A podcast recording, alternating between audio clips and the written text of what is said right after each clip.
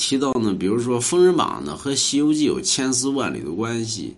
现在呢，很多人呢老提出呢，比如说说《封神榜》抄《西游记》啊，或者说《西游记》抄《封神演义》，对吧？那《西游记》在前，《封神演义》在后，对吧？那肯定是要说抄呢，肯定是《封神榜》抄《西游记》。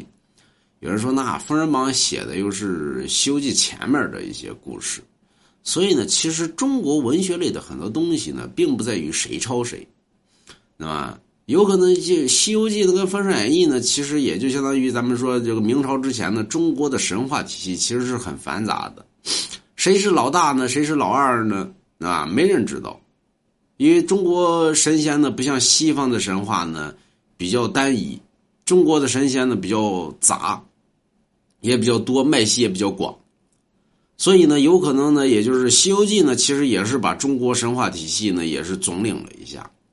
而后来呢，《封神演义》呢，也是把中国神话体系呢重新编编纂而形成的《西游记》和《封神演义》，对吧？所以天下文章一大片啊，反正你抄我，我抄你呗，就是借鉴。